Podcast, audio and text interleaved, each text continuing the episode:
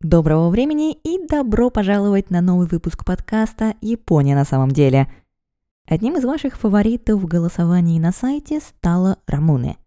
Что, впрочем, не должно было меня удивить, ведь этот напиток в причудливой бутылке уже давно представляет Японию по всему миру. А потому сегодня давайте разберемся, чем он так примечателен – в чем секрет знаменитой бутылки и как оказалось, что рамуны – это не только напиток, но и конфета, завоевавшая популярность у взрослой аудитории.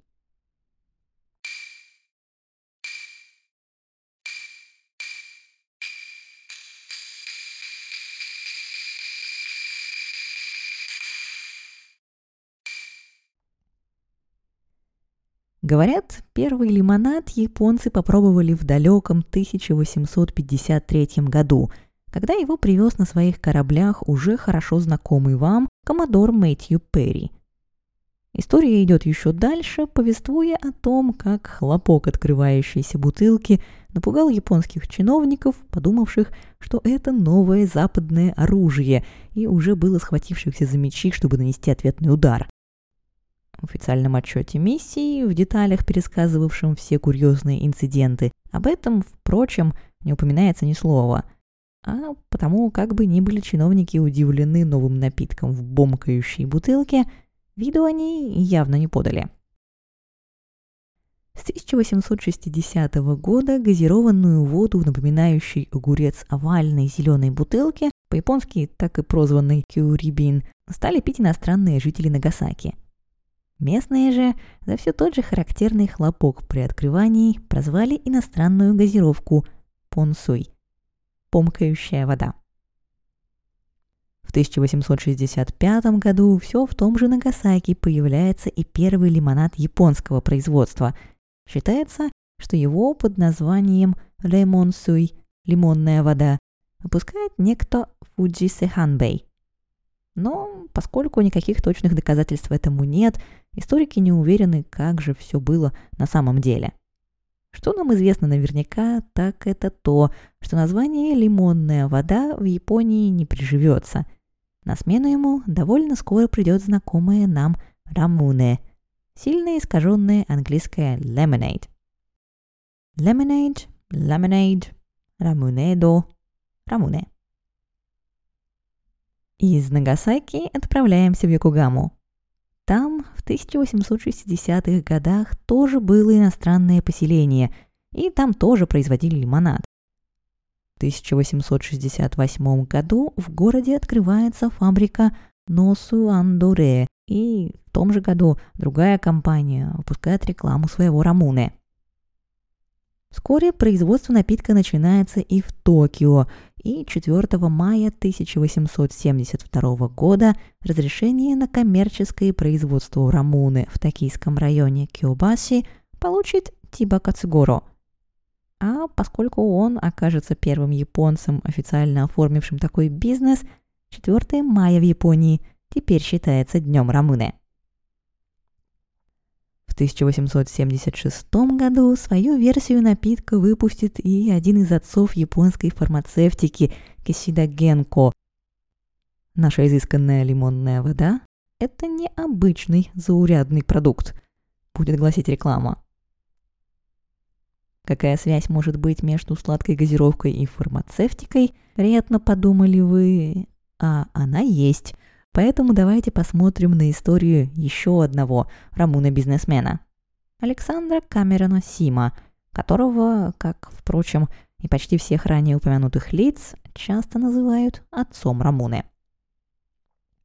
Предприимчивый шотландец родился в 1840 году, выучился в Лондоне на фармацевта, поступил во флот и вместе с ним сперва отправился в Гонконг – а затем в 1869 году и в Нагасаки, откуда он год спустя переедет в Кобе и откроет собственный бизнес по импорту медицинского оборудования и лекарств. В 1884 году Сим начнет продавать сладкий газированный напиток, который, как тогда считалось, помимо прочего, помогает предотвратить холеру. И вскоре у напитка появится реальный шанс себя проявить. Летом 1886 года в Токио и окрестностях начнется очередная эпидемия холеры. В газете «Токио Йокогама Майнити Синбун» по этому поводу выйдет статья, уверяющая читателя, что употребление газосодержащих напитков предотвращает заражение страшной болезнью холерой. В Осаканиппо, меж тем, будут озабочены нехваткой рамуны. Во время эпидемии холеры увеличилось количество тех, кто пьет рамуны вместо ледяной воды, и у производителей из Кобы недавно закончились все запасы. Производство ведется на полную мощность, но заказов так много, что они не могут удовлетворить и одну десятую, писала газета. В 1888 году популярность Рамуны снова увеличится. На этот раз благодаря новому дизайну бутылки. Точнее, не совсем новому, знаменитая бутылка появится на свет в 1872 году. Просто до Японии доберется с опозданием. В 1872 году в Лондоне ее изобретет человек по имени Хирам Кот – и по имени изобретателя бутылка будет названа Codneck Bottle или бутылка кода. Уникальность же ее заключалась в том, что ей не нужна была пробка. В то время как обычные бутылки с газированными напитками в те времена либо хранили лежа, чтобы пробковая крышка не высохла и не была вытолкнута газом, либо дополнительно закрепляли пробку металлической крышкой по типу современных бутылок шампанского – в бутылке кода роль пробки выполнял стеклянный шарик.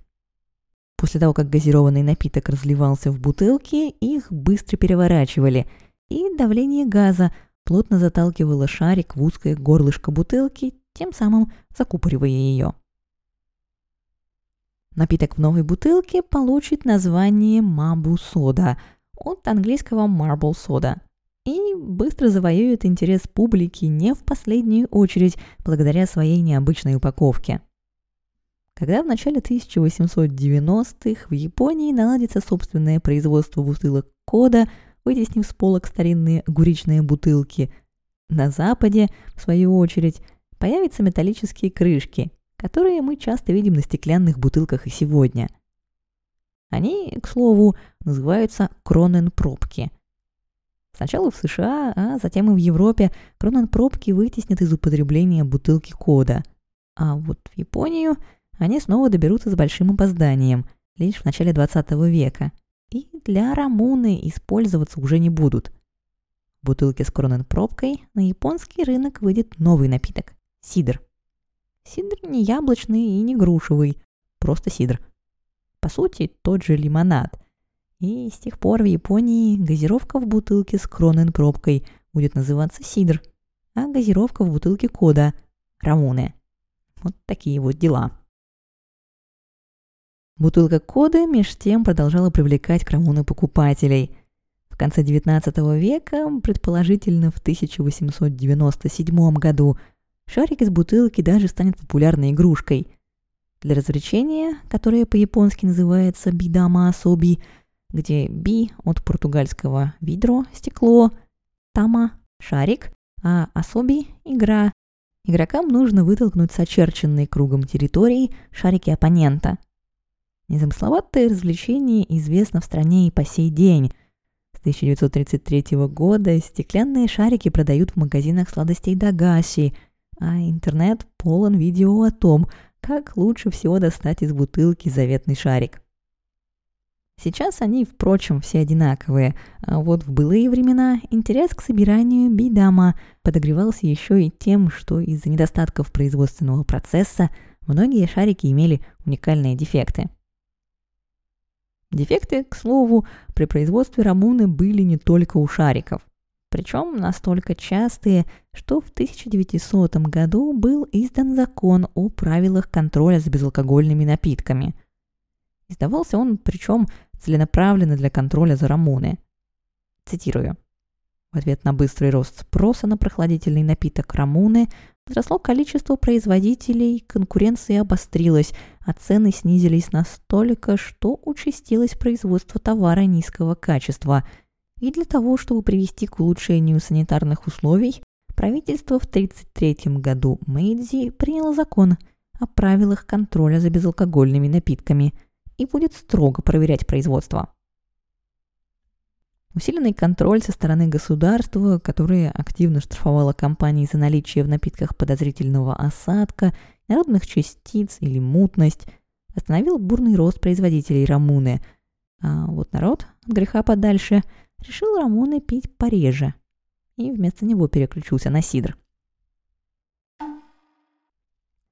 Совершаем прыжок на 50 лет вперед и оказываемся в послевоенной Японии – Сахар все еще находится под контролем государства, а потому вместо него производители напитков используют сахарин и дульцин.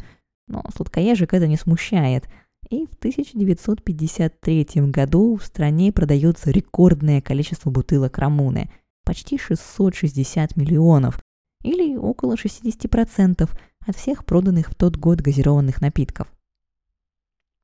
А вот когда сахар возвращается в свободную продажу – но производители рамуны продолжают использовать дешевые заменители, у потребителей постепенно пропадает интерес к напитку. Количество производителей рамуны при этом странным образом продолжает расти. И чтобы как-то остановить этот процесс, в 1954 году создается Национальная федерация ассоциаций по регулированию безалкогольных напитков, которая определяет объем производства и способы продажи напитка – а в июне 1956 года для поддержания малых и средних предприятий по производству рамуны был издан приказ об ограничении как имеющихся производственных мощностей, так и установки новых аппаратов по розливу напитка. Вслед за выходом приказа в Министерство сельского, лесного хозяйства и экономики, судя по всему, стали поступать вопросы с мест, общее содержание которых сводилось к тому, а что вообще считать рамуны? Рамуны – это газированный напиток в бутылке для рамуны с шариком. Последовал ответ главы министерства. Приказ, к слову, продействовал почти 13 лет и был отменен только в 1969 году. Но производителям рамуны помог разве что остаться на плаву. Крупные пивоваренные компании, взявшиеся за производство сидра – который, как вы помните, совсем не сидр, уже в год издания приказа производили в полтора раза больше напитка, чем вся индустрия рамуны в свой лучший год, и обороты их лишь продолжали расти. Ухудшало обстановку еще и то, что дешевые сахарозаменители, к которым так привыкла индустрия, один за другим запрещались из-за вреда здоровью, и к моменту отмены указа производители лишились альтернативы – они должны были вернуться обратно к сахару, который из-за повышенного спроса стоил теперь в 10 раз дороже привычных им ингредиентов. В начале 70-х Рамуны переживает очередной подъем популярности на волне моды на ретро. Но мода проходит, а без нее даже в эпоху бурного экономического роста Рамуны никак не удается вернуть себе былую популярность. В итоге в 1977 году выходит закон с длинным названием о координации предпринимательской деятельности крупных предприятий с целью обеспечения возможностей для осуществления предпринимательской деятельности малыми и средними предприятиями, по которому Рамуны в числе нескольких других товаров снова попадает под защиту. Крупным предприятиям полностью запрещается его производить. Начавшийся был выпуск рамуны в металлических банках тоже было приказано свернуть. Вышедшее в начале следующего года постановление сообщает, рамуне – это газированный напиток, упакованный в бутылки с шариками. Использование слова «рамуны» на газированных напитках, упакованных в банки или другую тару, не допускается. Вскоре подобное же разъяснение выпустит и патентное ведомство Японии. Впрочем, пока этот эпизод не успел превратиться в историю выживания явно пережившего свое напитка, давайте посмотрим на светлую сторону. В то время как у Рамуны напитка дела шли довольно плохо, у Рамуны конфеты судьба складывалась как нельзя лучше. Да-да, мы с вами не затронули еще этот момент, но Рамуны – это также популярная конфета. Впервые конфеты Рамуны поступили в продажу в 1881 году – когда рамуна уже стала популярным напитком, но до массового производства было пока далеко, и стоила газировка сравнительно дорого. Считается, что рамуны конфеты, сделанные по подобию традиционных сладостей ракуган на основе сахара и крахмала, впервые появились в небольшом городке Кавагоэ, неподалеку от Токио, как недорогой детский вариант рамуны газировки. Соответственно, главное, что они должны были передать, это шипучесть напитка.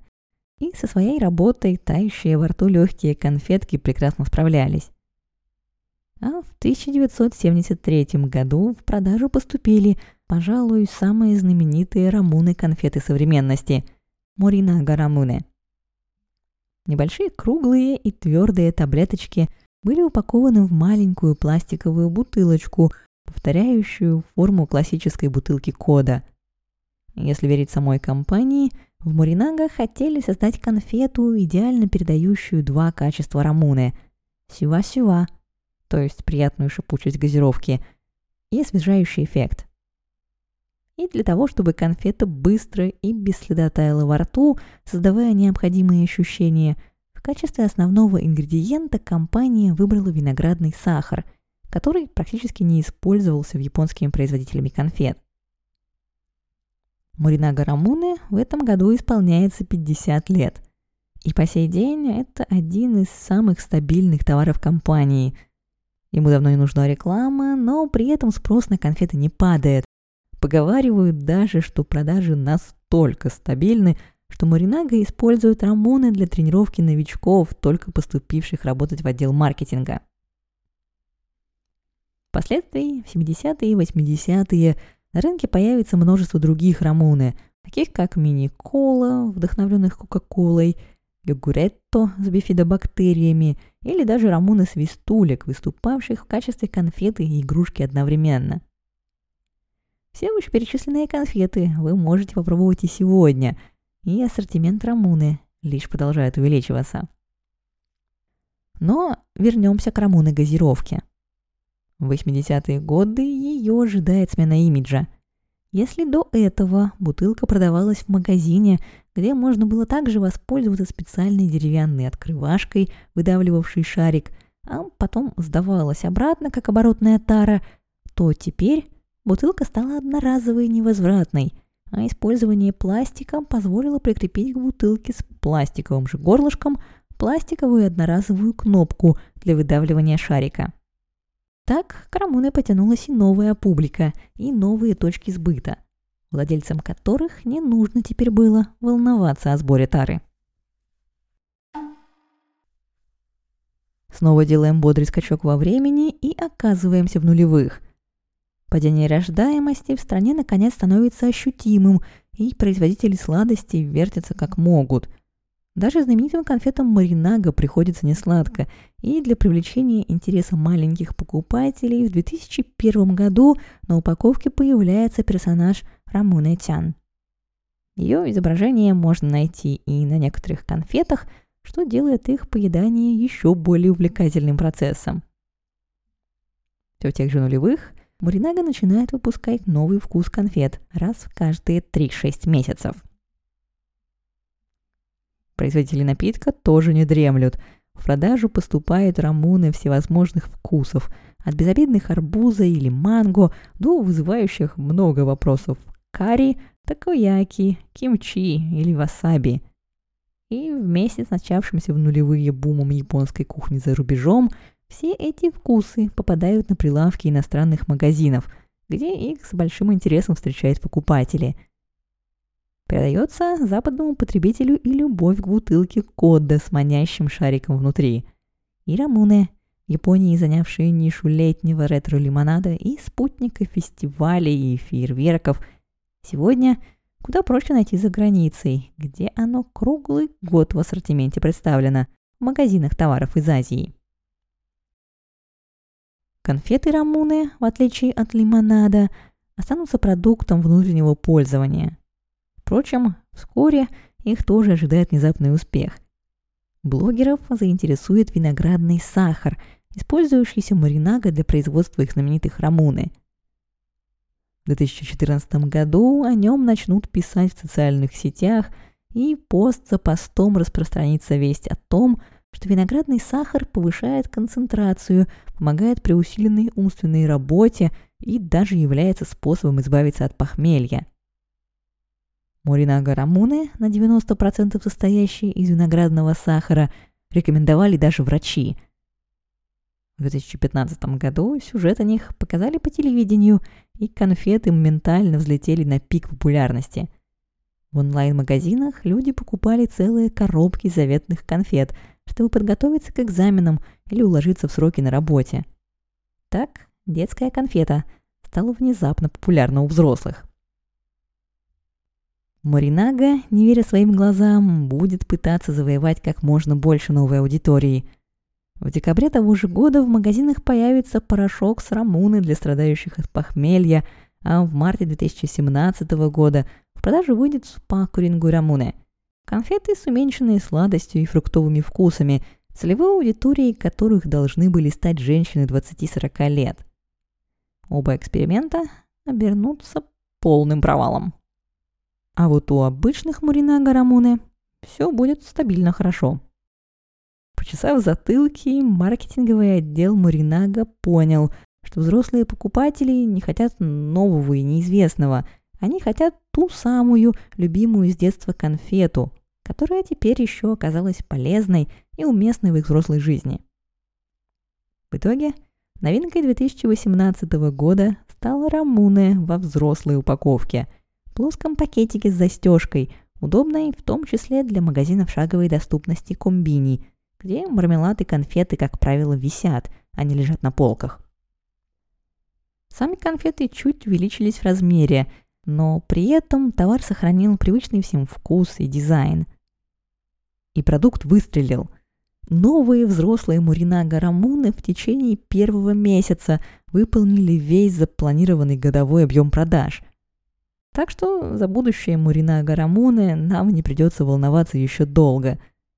А если вас тоже заинтересовал волшебный эффект от этих конфет, то сообщу вам, что виноградный сахар – это не что иное, как глюкоза.